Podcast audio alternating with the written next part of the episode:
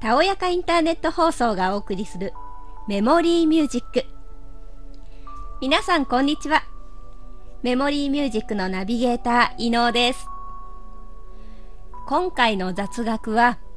食べ物についてお送りしたいと思います。日本にはいろんな食べ物がありますけど、その中でも珍しい食べ物をいくつかピックアップしてみました。まず一番最初なんですが、戦国好きならご存知の方もいらっしゃるかもしれません。芋柄縄についてです。芋柄縄。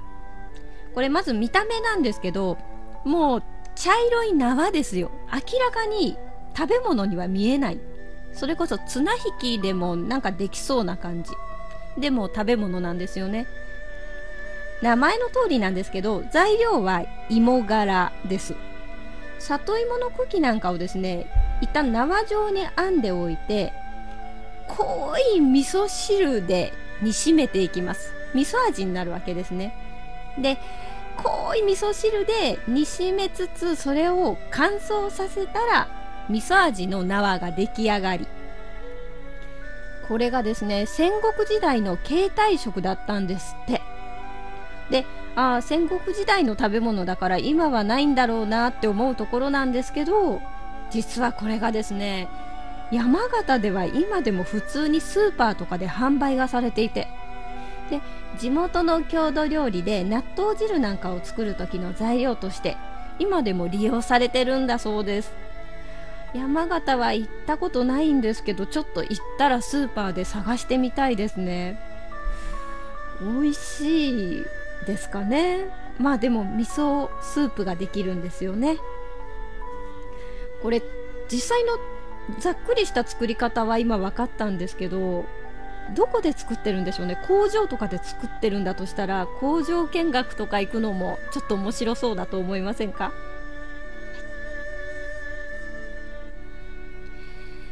ではもう一つ。珍しい食品で、今度はですね、魚介類についてです。と、名前がまず、ワラスボっていう、まあ、魚の名前なんですけど、もうこれ見た目がですね、表現すると、皆さん、エイリアンっていう映画見たことありますかね？エイリアンってなんかちょっと顔がですね、長くて、歯がギザギザしていて、頭の後ろ尖ってるみたいな、そんな顔を思い浮かべていただけるといいんですけど、あのエイリアンの頭にそのまま尻尾がついたみたいな、そんな形の魚になってます。かなり見た目は気持ち悪いです。で、これ日本では有明海にだけ生息していて、どうやら中国大陸と九州あたりがまだ陸続きだったような時代に有明海にこう移住してきてそのまま日本と中国が分かれて定住したっていうことであの大陸の方にもそういった似たような種類があるんだそうです。で食べ方としてはなんですけどまあ、お刺身とか煮物として食べていくこともできますけどやっぱりちょっと、あのー、ボラとかにも近い魚で泥臭さがあるんですって。でどちらかというと一旦乾物にしてあるいは焼き物とか揚げ物にして食すことが多いそうです。これもちょっとですねまあ私結構何でも食べてみようって思うたちなのでどんなんだろうと思って食べてみたいなとは思うんですけど例えばうなぎの見た目が嫌いでうなぎ食べれないっていう方世の中にいらっしゃいますよね。そういう方はこれ見たら多分食べられないんじゃないかなって思います。でも味は気になるところです。それではここで音楽を一曲ご紹介します。赤い靴。お聴きください。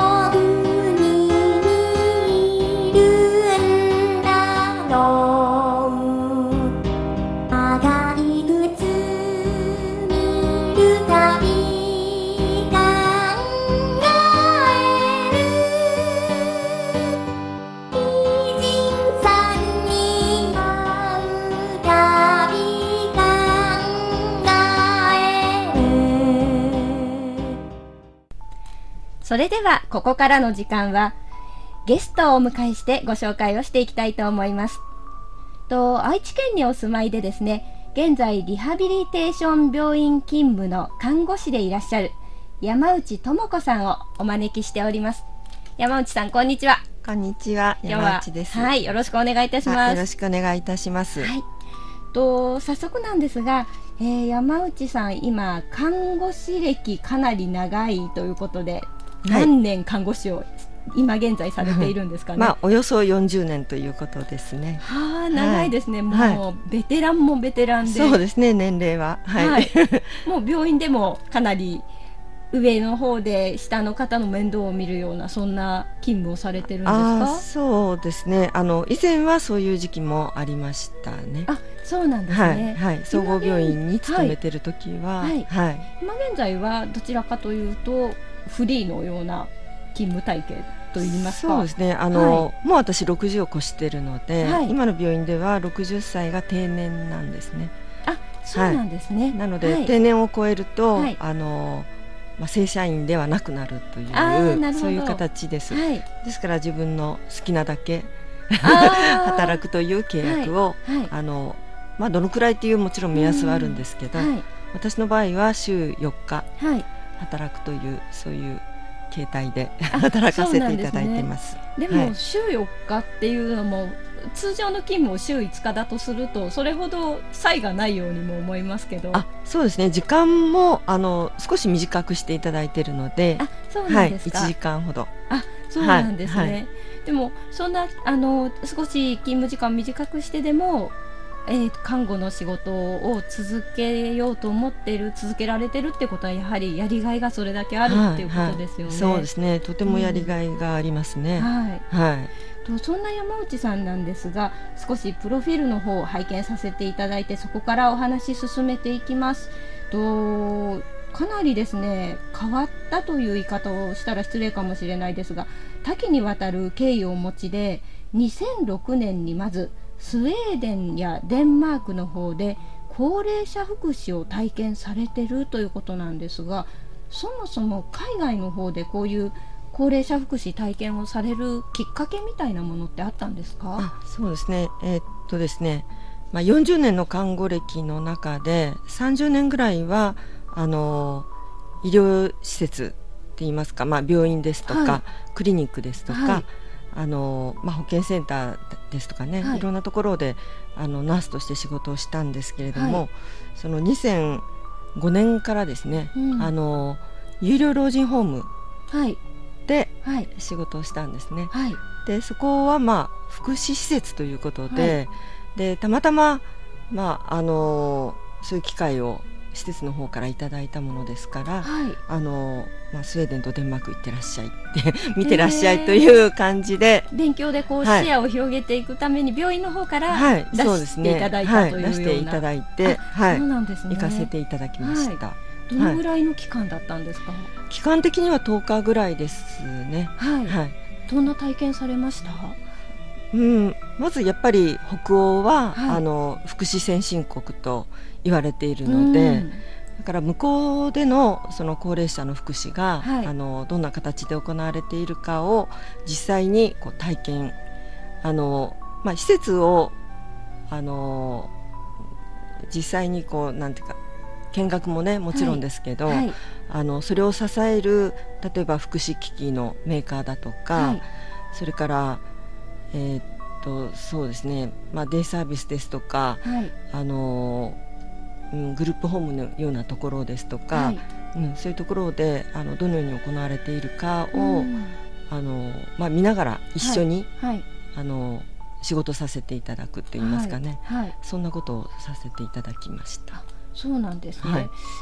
2006年っていうと実際日本ではどちらかというとその介護の成り立ちというか歴史でいうとまだ始まったばっかりっていう頃ですよね。はいはい、そうなんです。介護保険ができたのがちょうど2000年だそうなので、はい、はい、まだ6年目というそんな感じですね。すねまだ新しいところの日本からのやっぱり北欧とかだとかなりその介護の歴史というのはもうその時点で長かったっていうことですかね。そうですね。あのあちらはあの、まあ、生まれてからそれこそ墓場までって言いますか、はいはい、あのまあ、税金がとてもね、はい、あの税金でって言いますかあの整、ね、福祉にね、あのかけるお金がそうですね、はい、あるので、あのとても整っているですね。はい。うん、それでまあ、どんなふうに整ってるのかなっていうのも、はい、もちろん興味があったんですけど、はい、実際に行ってみるとあの国のお金だから、はい、やっぱりあのきちんとしないと、その指定の施設から外されるというかうん、監査が厳しいんですね。あそうな、ね、のであの質がとても高い。選ばれないといけないという、はい、そういうことがあるんですね、はい、同じお金を使ってきちんとしたことをやってないと、はい、もうあなたの施設はダメです。病院ダメですというそはい、その指定から外されてしまうということがあるんですね。それからその高齢者の方をとても大切にされるということで、うん、あの高齢者に勤め高齢者施設に勤めるあのナースの方が医療施設に勤めるナースよりも給料を高くしてるんです、ね、あこれは意外ですよね。意外なんです、ね、日本全く逆ですよね、はい、逆ですね。今もうお給料が少なくてすごく重労働なのに、はい、なんて言うんでしょう頑張った甲斐がなくて辞められる方とかっていう話も話題になったりしますよね。はい。はい、そのあたりでまずびっくりですよね。そうですね。はい、でそうですね。向こうでまあ一番感銘を受けたって言いますかね、はい、あのあなたが本当に受けたい仕事、うんうん、受けたい仕事って言ったらおかしいですけど、はい、まあ、介護だったり、はい、あのリハビリだったり、あの本当にあなたこういうこういうこういうね、あの扱いをしてほしいですか、は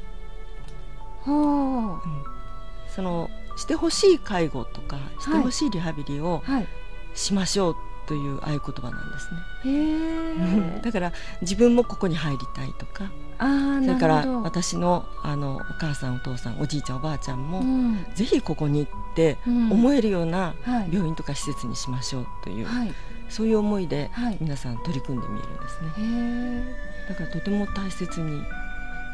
そうですね。それだけ伺うと志がすごく高いんだなとは思うものの、はい働いてる方の負担ってすごく大きそうにも思えてしまうんですが、はあ、そあのそれはね今度、えーと、職場環境保護法という確かそそのような名前の法律があって、はいはい、えーと、25キロ以上のものを持ってはいけないという法律があるんですね。うん、はい、なので、はい、その重い方を抱き上げるだとか、はい、腰を痛めるだとか、はい、そういうような働き方をさせてはいけないという法律に守られてるんです。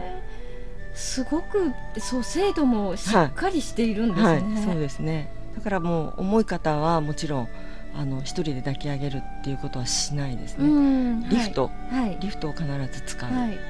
はい、そういう意味で言うとそういう医療機器みたいなというか介護機器みたいなものもかなり充実して、はい、先進的にいろいろもう開発がされてたんですかね。それでいろいろ勉強というか体験されて、はい、やはりこう日本へ戻ってきて、はい、日本国内のご自身が働いている医療現場とか、はい、あるいはあの介護現場みたいなところに、目を向けられた時にこう差異としてはものすごく大きくなりますよね。あの最初にその私は北欧に行かせていただいて、はい、で自分の国の福祉を知りたいと思ってそこから、はい、あの日本福祉大学の通信で、うん、あそうなんですね、福祉を学んだんですね。はい、はい。じゃあ、えーと、医療的医学的な看護のお仕事もしつつで、介護もしていきたいっていうことだったんですよね。そうですね。あの、まあ、介護に限らず、その日本の福祉はどうなってるの？というあの、まあ、制度だとか、はい、教育だとか、はい、そういうことも含めて、はい、あのちょっと勉強したかったですね。そうなんですね、今持っているお仕事だけで通常いっぱいいっぱいになってしまうんじゃないかと思うとこ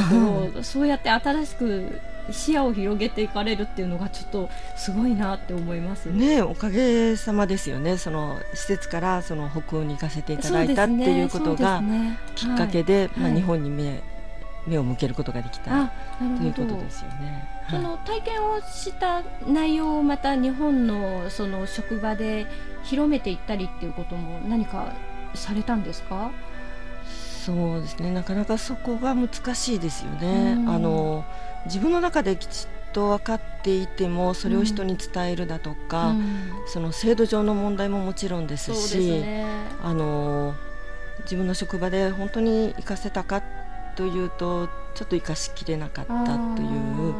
はい、思いもあります、ね、そうなんですね、はい、なかなか個人の力で周りを動かしていくのは大変ですもんね。はい、大変ですね。大変です。わかります。はい。今回はゲストに山内さんをお招きしてお送りしました。次回も引き続きお話を伺っていきます。それではまたお楽しみに。